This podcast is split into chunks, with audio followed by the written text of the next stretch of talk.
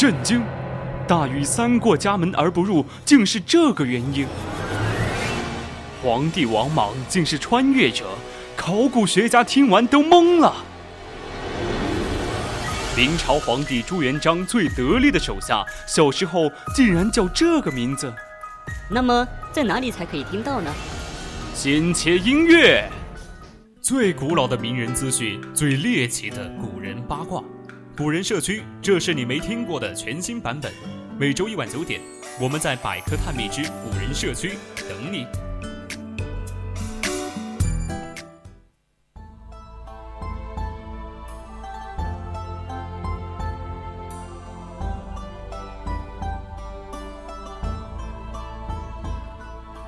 青春调频与您共享，亲爱的听众朋友们，大家晚上好。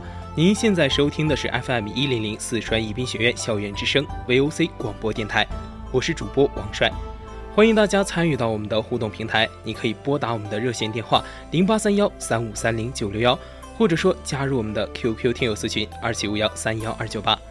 当然了，你可以在新浪微博上艾特 VOC 广播电台。跟大家说了这么多，开始进入我们今天的主题。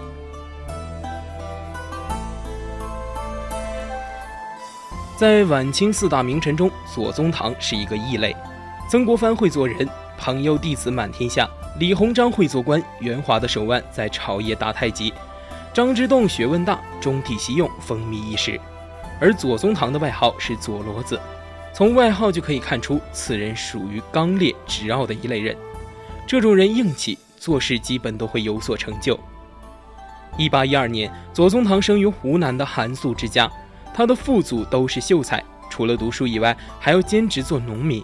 生在这样的家庭，左宗棠从小就被人设计好的人生路线：读书、科举、做官、荣县。要走好主流的路线，一定要钻研四书五经。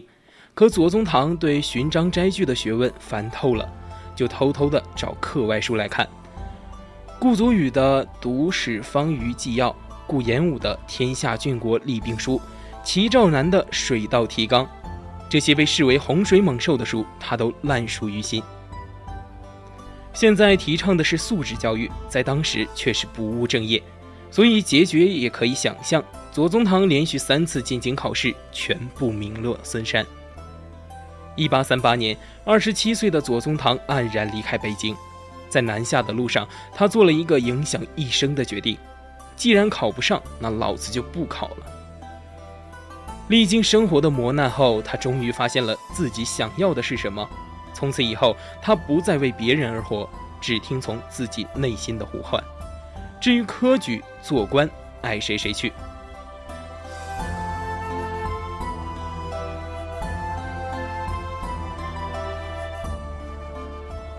左宗棠开始读自己喜欢的书，做自己想做的事。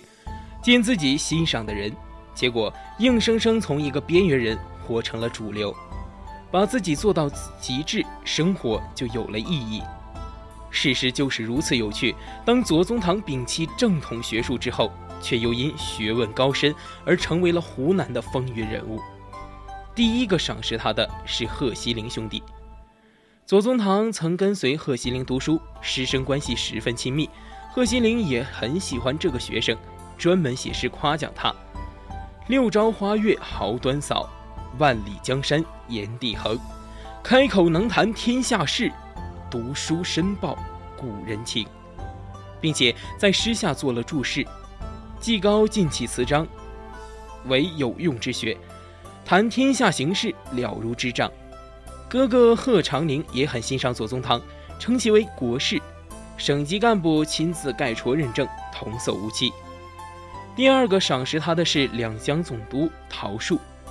一八三六年，陶树请假回家扫墓，路过李陵，恰巧左宗棠在这里当老师，县令就请他为陶大人的行馆写一副对联，写对联而已，好说。春殿雨从容，念在家山印心实在。大江流日夜，八州子弟翘首恭归。既说了道光皇帝亲自题饮食诗物书送给陶树，又代表家乡人对其歌功颂德，高明啊！陶树也特别喜欢这副对联，把左宗棠叫来问话。这一问不得了，左宗棠马上把陶大人给折服了，并且当场定论：君将来功业在我之上。这一年，左宗棠才二十五岁，相当于大学毕业的年纪。第三个赏识他的是林则徐。一八四九年，林则徐在云贵总督岗位上辞职，路过湖南，特地派遣人请大名远扬的左宗棠来见。两人在船上谈了整整一夜，除了谈论历史社会以外，他们的重点是新疆，包括当地的山川、水利、民族、农牧。三十年后的那场大战也来源于此。对了，左宗棠跟陶叔的女婿也是好朋友，他叫胡林翼。找到兴趣以后，左宗棠的人生开挂了。他在自己的世界策马狂奔，最终在经世致用的小众领域中成为说一不二的大咖。有了满腹才学，左宗棠的直男癌犯了。他给自己起了一个昵称“金亮”。他很快就证明自己不是在吹牛。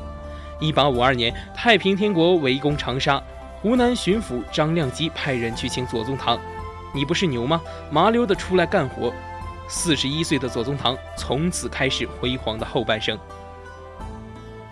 他的工作相当于幕僚，但张亮基心大，把巡抚的活全部推给他，自己当了甩手掌柜。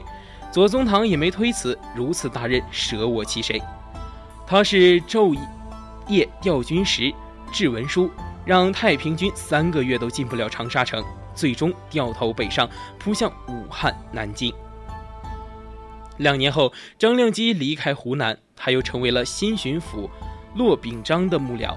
在当时，巡抚可以换人，但谁都离不开左宗棠，所以就有了那句著名的评价：“天下不可一日无湖南，湖南不可一日无左宗棠。”在以后的六年中，他辅佐骆秉章，内清四境，外援五省，以幕僚之身行巡抚之任，大家还心服口服。有才就可以任性吗？答案是可以。在晚清四大名臣中，左宗棠和曾国藩、李鸿章的关系都不太好，但曾国藩的修养好，能容人。一八六零年，太平军攻破江南大营，浙江财富之地彻底暴露在太平军的刀锋下，而曾国藩又在向南京进攻。这时候必须有人能独当一面，选来选去，除了左宗棠，好像也没有别人了。于是，曾国藩就放手让左宗棠组建储军，并在第二年举荐他为浙江巡抚，南下收复浙江。四十九岁的左宗棠抓住了人生的最大机遇，短短四年时间，他率军横扫浙江，官职也从四品闲官一路升为闽浙总督，爵封一等落进伯。说好的经世致用，就一定要入世报国；说好的经世诸葛，就一定要建功立业；说好的指化天下，就一定要灭敌得胜。人生最牛的事儿啊，其实就是实现自己吹过的牛。十九世纪的中国是一块让人垂涎的肥肉。李鸿章主张重点防御海疆，防止英法美日等国大海而来，扰乱大清的财富重地。而左宗棠主张海色并重，因为西边有强大的俄国和从印度来的英国，这就是晚清的海防与塞防之争。平心而论，二人坚持的立场都有道理，大清国一点都不能少。但是李鸿章却主张放弃新疆，咱国土太大，不要了。此时的新疆压根不在大清手中，而是被俄国支持的叛军阿古柏占据。并且已得到英俄外交承认，这下就把钢铁硬汉左宗棠惹火了。一百六十万平方公里的土地，说不要就不要了。感情不是李中堂家的地，但是面对咄咄逼人的李鸿章，他毕竟有点心虚。论学位，一个进士，一个举人；论势力，湘军日衰，淮军日强；论人脉，李氏人众，左氏孤寡。于是，左宗棠给朝廷写了一封万言书。幸好还有明白事理的人，一个是军机大臣文祥，另一个就是慈禧太后。不管后世给老太太什么评价，但涉及自己利益的问题，慈禧的态度还是很坚定的。六十四岁的陕甘总督左宗棠再一次披挂上阵。当时的新疆早已被阿古柏割据，建立福韩、福洪福韩国。一八六八年，英国就赠送了大批军火，维多利亚女王还写了亲笔信向阿古柏致以亲切的问候。一八七二年，俄国也与红福韩国签订了条约。这样一来，问题就很严重。在安史之乱以后，新疆已近千年不得与中原交流，直到乾隆时期才再次恢复，至此也不过才一百多年。我们可以想象，如果没有左宗棠的态度强硬，新疆恐怕比外蒙古更早脱离中国。我们今天真的是西出阳关无故人了。既然下定决心，那就干吧。他亲手制定了西征的战略，缓速、缓进速决。首先是钱，左宗棠需要八百万两白银的军费，但实际到账只有五百万两，怎么办呢？他准备向外国银行借钱应急。平心而论，朝廷也还算给力。在左宗棠借钱之后，朝廷看到了左宗棠的决心，也大手笔支持。据统计，从1876到1880年，收复新疆共花费五千万两白银，平均每年要用一千万两。占朝廷年收入的百分之十五。一八七六年三月，左宗棠离开兰州，回师西进，战斗过程毫无悬念。一八七八年一月，盘踞在新疆十二年的阿古柏金氏菊坛被全歼，新疆收复。这次战役几乎是左宗棠以一己之力扭转乾坤，他足以配得上“左公千古”的荣誉。他是那个时代的男神，也是最强硬的汉子。阿古柏被全歼，但伊犁却被俄国占据。俄国的说法是，待清朝占领伊犁，一旦清军收复北疆，立刻归还。在他们的脑子中，清军都烂成什么样了，还能远征吗？可左宗棠就这么来了，招呼都不打。一八七八年十月，朝廷派出派。崇厚出使俄国，希望能要回伊犁，但到了俄国后，估计是伏特加喝多了，崇厚就把伊犁送给了俄国，也不通报朝廷，那么大摇大摆的就回家了。左宗棠一下子就怒了：“老子从南走到北，从东打到西，你个东老东西把伊犁送了，是什么意思？”回家后，崇厚被判沾检后，沾检后，最终花三十万两白银买了一条命。左宗棠向朝廷报告：“这次不算数，请重新派人去谈判，谈不拢我就带兵开战。”最终去俄国谈判的是曾国藩的长子曾纪泽。为了给曾纪泽在谈判桌上增加筹码，左宗棠在后方也定下了三路大军收复伊犁的新方案。一八八零年了，他六十九岁了。由于水土不服，他经常早上咳血，还有浑身的湿疹。这样的身体早已不适合远征，但想要回伊犁，自己又必须出关，怎么办？左宗棠让人抬着一口棺材跟在自己身后，踏上生平最壮烈的征程。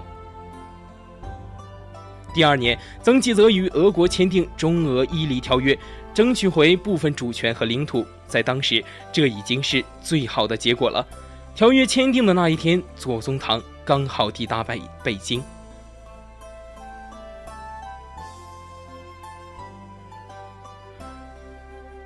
在大清的诸公醉生梦死的时候，他们是否知道这个抬棺上阵的老人在万里戈壁中的奋斗？左宗棠不顾生死拼杀的时候，是否知道他所保卫的江山被一群瘾君子、真小人腐蚀的千疮百孔？他是知道的。尽管如此，左宗棠依然背对浮华，面向艰险，深一脚浅一脚地走下去，拖着身后的老大帝国艰难前行。这才是真正的英雄，十年饮冰，难凉热血的真英雄。世人都说左宗棠太犟了，可我就喜欢这样的犟驴子、犟骡子。在任何时代，最缺的就是这样的钢铁硬汉。好了，今天的古人社区到这里就要和大家说再见了，希望大家喜欢今天的故事。更多精彩内容，咱们下期见。